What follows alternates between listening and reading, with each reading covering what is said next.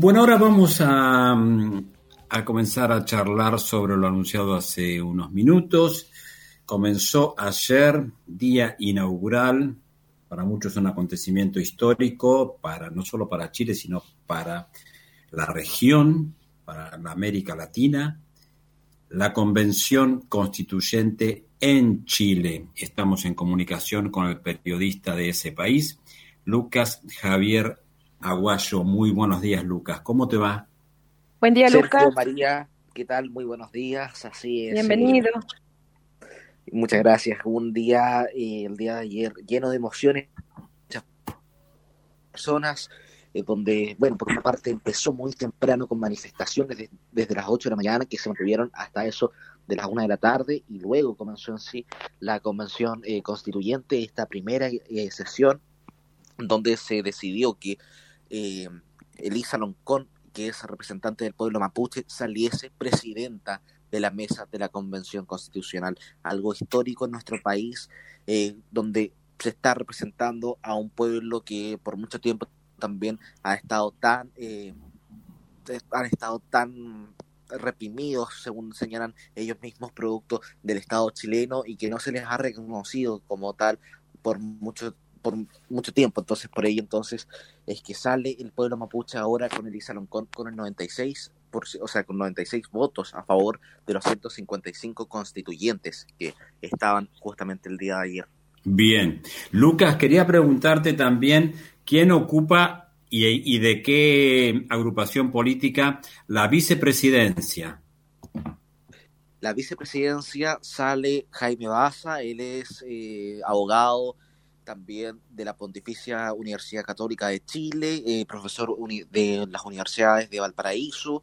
Por otra parte, también es abogado constitucionalista con magíster en diferentes países y eh, producto de esto mismo también ha hecho doctorados justamente en España y Estados Unidos y además eh, colabora con el Congreso Nacional en diferentes materias de seguridad pública, entre otras. El abogado oficialista, bien digo, el ahora abogado y vicepresidente de esta mesa de la eh, Convención Constitucional, va a ocupar justamente este cargo y sale justamente dentro de todas estas agrupaciones medias independientes y centro izquierda.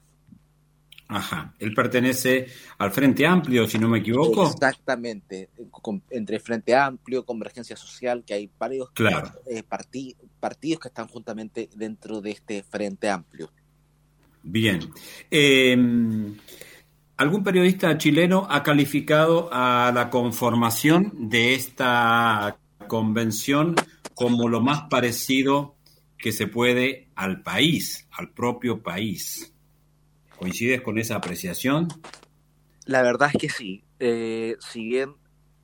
Ahora, al país real, ¿no? Es que, claro, lo que pasa es que por mucho tiempo, eh, por mucho tiempo me refiero a los últimos 30 años, eh, Chile estaba más que nada dominado por la centro izquierda y la centro derecha.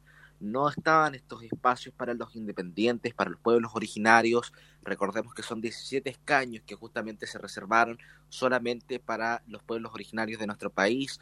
Eh, no estaban estos espacios para ellos y es por ello entonces que ahora también que salgan estos independientes, la lista del pueblo que como tal se le llamó, a que justamente salían de los manifestantes que empezaron el 18 de octubre, podríamos decir que sí, que se parece más o menos a un, una, una conformación de un país más o menos real dentro de esos 155 escaños. Recordemos que inclusive la derecha ahora, que por mucho tiempo también tenía poder de objeción y de, y de voto al final, ahora no lo tiene en esta convención constitucional, tiene 33 escaños, no alcanza a tener eh, los escaños suficientes justamente para vetar ciertos puntos que se van a discutir dentro de esta nueva constitución y que para la derecha al final no le favorece. ¿Cuál fue la, la repercusión, Lucas, de, de, esta primera sesión, de la designación de Elisa? ¿Qué dijo el presidente?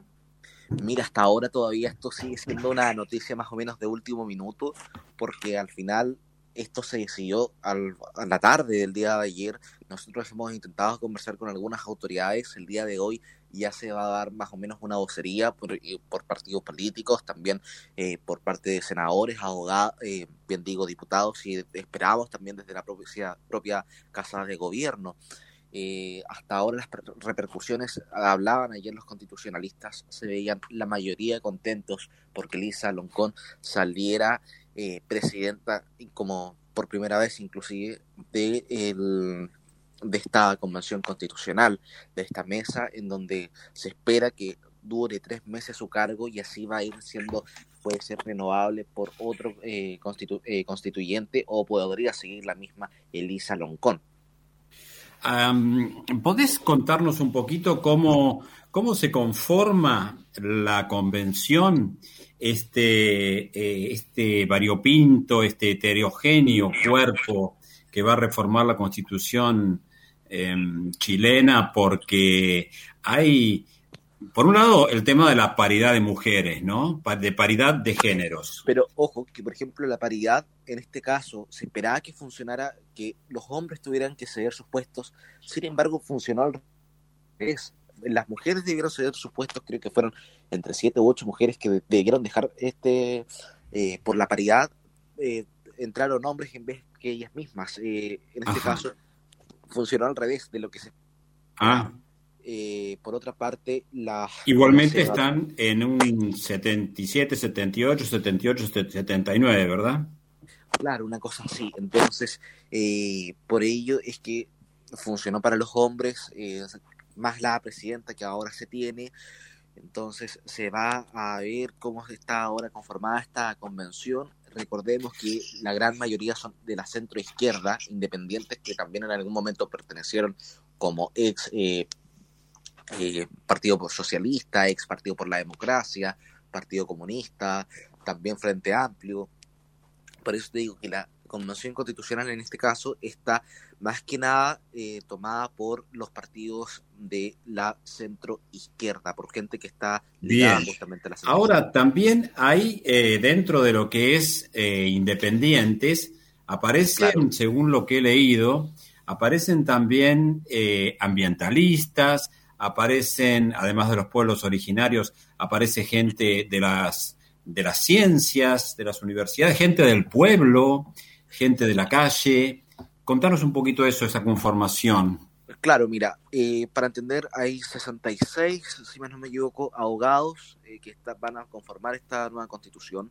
También, por otra parte, seis eh, periodistas, seis profesores, también ingenieros agrónomos, por otra parte, eh, ingenieros comerciales, por eso hay todo tipo de personas ahí, también dueñas de hogar, entonces está conformado por todos los sectores, eh, por todos los sectores de la sociedad, está conformado esta nueva constitución, todos los sectores por lo menos tienen un cupo dentro de esta eh, conversión constitucional. Por eso es que se van a buscar también, y sobre todo por la centroizquierda, llevar algunas materias de acuerdo, por ejemplo, que el Estado, en vez de tener un rol más bien secundario, pase a tener un rol primario, sobre todo en la salud, en la educación. Me imagino que está despertando una gran expectativa en la población, sobre todo cuando mencionás esos temas tan eh, complicados en Chile, que son la salud y la educación, por, por lo cara que son, ¿no? Exactamente, o sea, la que lo que se busca acá es que haya una educación de calidad.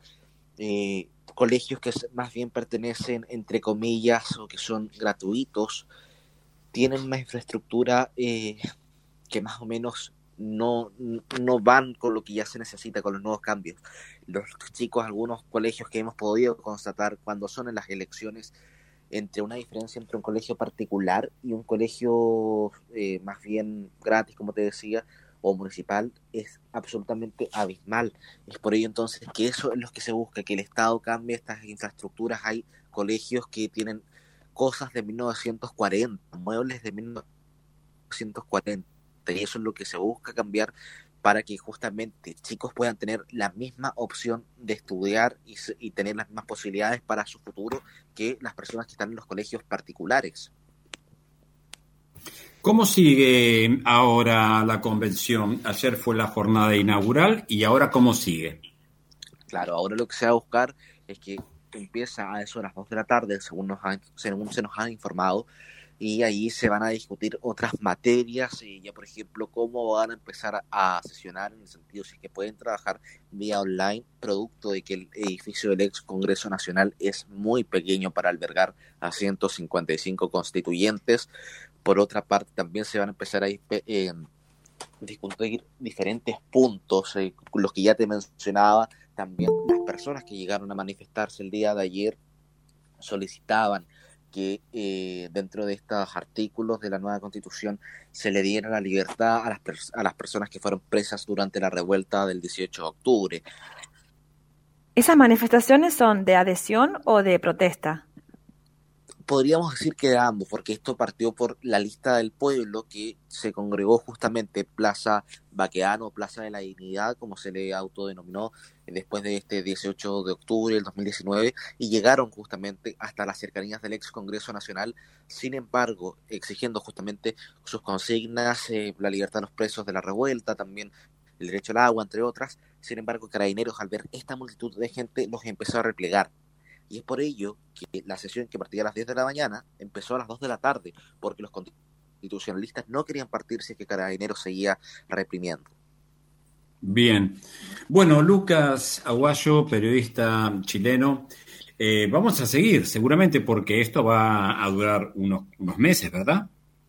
Exactamente, va a durar entre 9 a 12 meses, van a poder discutir y tener ya el texto listo para decirle a la población que el presidente de la República del próximo año ya, porque recordemos que en noviembre tenemos elecciones. Claro, además este año tiene elecciones presidenciales. Exactamente. Está movidito Chile. Sí, no, por lo menos hemos tenido tres elecciones durante, solo, vamos a tener tres elecciones durante solo este año. Entonces la gente ha tenido que varias veces ir a votar. Eh, y es por ello entonces que eh, ahora... Para las elecciones presidenciales, eh, ¿va a regir el voto obligatorio? Hasta ahora no se sabe. Ah, para, para el próximo año sí va a ser obligatorio en el plebiscito de salida.